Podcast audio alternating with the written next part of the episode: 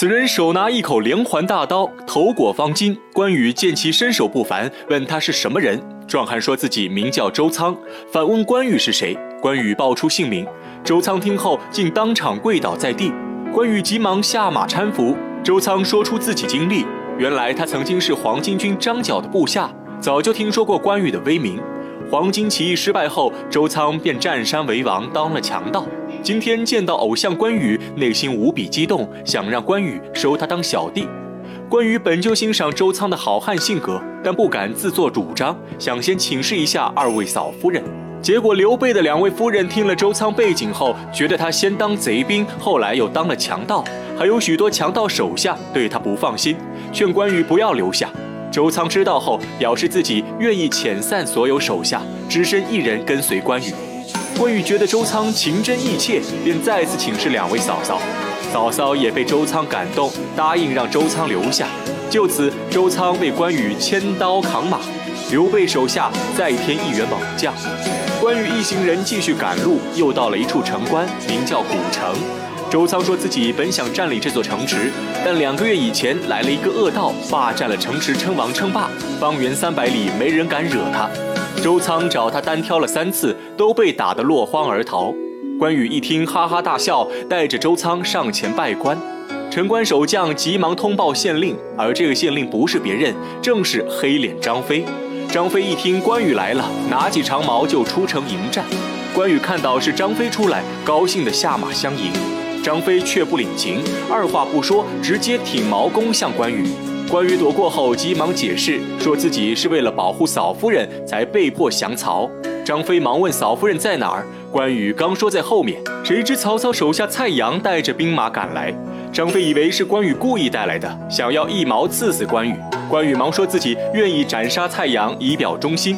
张飞听后答应下来，但以三通鼓为期限，如果关羽在鼓完之前杀不掉蔡阳，张飞就要与他断绝兄弟情谊。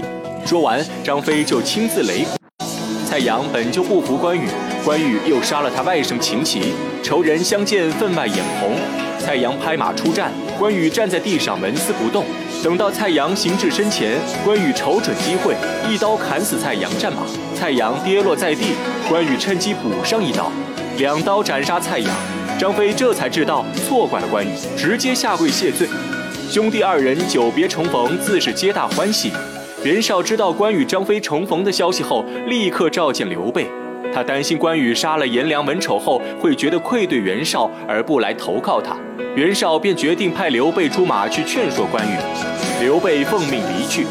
刘备一走，许攸提醒袁绍，刘备恐怕不会回来了。袁绍却认为刘备是正人君子，必然不会食言，让他不要以小人之心夺君子之腹。许攸无奈退下。刘备挑好马匹，刚好要出城，就被等候多时的许攸拦下。许攸知道刘备的心思，不仅没有拦他，反而给刘备分析局势。当今能与曹操为敌的，除了袁绍，就是荆州刘表。但袁绍与刘表一向不和，因此刘表才迟迟不向曹操用兵。许攸建议他兄弟三人相会后去投奔荆州刘表，一定要劝说刘表举兵伐曹。许攸刚说完，刘备就表示自己早有此意，二人意见统一。许攸亲自送刘备离开。再说关羽这边走到一半，探路的周仓却被人打伤，回来禀告说前面有一座山寨，里面有一个使枪的将领，勇猛异常，自己正是被他打伤。关羽和张飞决定一起去山寨打探情况。到了山寨后，才发现打伤周仓的正是赵云。原来徐州兵败后，赵云回到幽州，招募了公孙瓒以前的三千兵马，就在这里安营扎寨，一直苦苦寻找刘备的下落。兄弟三人重逢后高兴不已。赵云说：“这座山寨叫关定庄，寨主叫关定，性情豪爽，邀请他们一起进寨喝酒。”关羽、张飞欣然答应。酒席上，关定叫出自己的儿子关平，说他仰慕关羽已久。想跟随关羽建功立业，赵云见关平英武过人，提议让关羽收他为义子。关羽内心很欣赏关平的性格，答应收下他。自此，关羽又添一员大将。正在此时，糜芳匆忙前来禀告说，刘备已经赶去古城。几人急忙向关老太爷告辞，原路折返回古城。古城桃园之中，众人终于重逢。刘备兄弟三人相拥而泣，哭诉一通后，张飞下令摆酒设宴。刘备看着桃园，感慨万千。